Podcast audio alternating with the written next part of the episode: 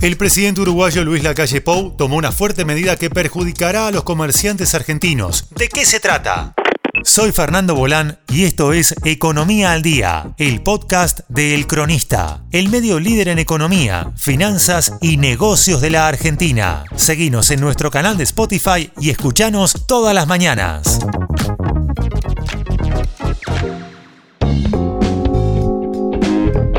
El presidente de Uruguay, Luis Lacalle Pou, tomó medidas para contener los viajes de compras que se realizan desde ese país hacia la Argentina, por la diferencia del tipo de cambio que favorece frente a los actuales precios que rigen en los comercios uruguayos. Estamos con un problema en, la frontera de que los precios de los bienes básicos argentinos son extremadamente más, más baratos y naturalmente, naturalmente, los vecinos de las ciudades del litoral van a consumir donde les es más barato para, para tener sus bienes, por lo general sus bienes de primera necesidad, sus bienes básicos. Eso genera algún desequilibrio y sobre todo los más castigados son los comercios de, de nuestra frontera. Es que las ciudades fronterizas y del litoral vieron en los últimos meses cómo los uruguayos se trasladaban para adquirir productos y distintos bienes a la Argentina. Ante el reclamo de los comerciantes uruguayos que pierden estas ventas, la calle Pou propuso distintos beneficios entre los que se incluyen descuentos en combustibles y farmacias y estímulos al empleo para poder competir contra los precios argentinos.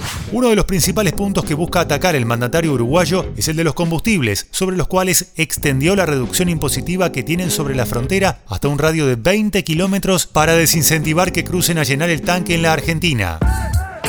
El gobierno uruguayo también amplió la llamada Ley de Frontera, la cual tiene como principales características la exoneración de distintos impuestos y aportes patronales jubilatorios. Además, evalúan exonerar a comercios minoristas de frontera de los cargos fijos de tarifas públicas. Uno de los sectores más golpeados, además del de las naftas, fue el de las farmacias. Para este rubro, el gobierno del país limítrofe generó un sistema de beneficios con tarjetas del Banco del Uruguay, con el que los ciudadanos obtendrán importantes descuentos con el objetivo de que no crucen a la Argentina desde los departamentos de Colonia, Soriano, Río Negro, Paysandú, Salto y Artigas.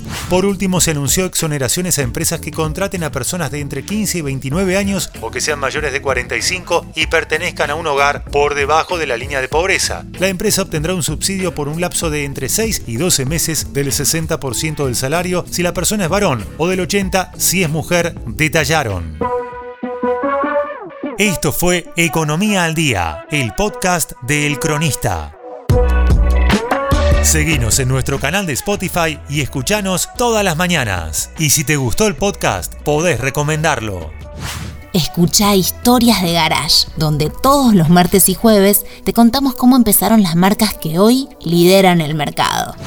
Guión y coordinación periodística Sebastián de Toma. Producción SBP Consultora. Hasta la próxima.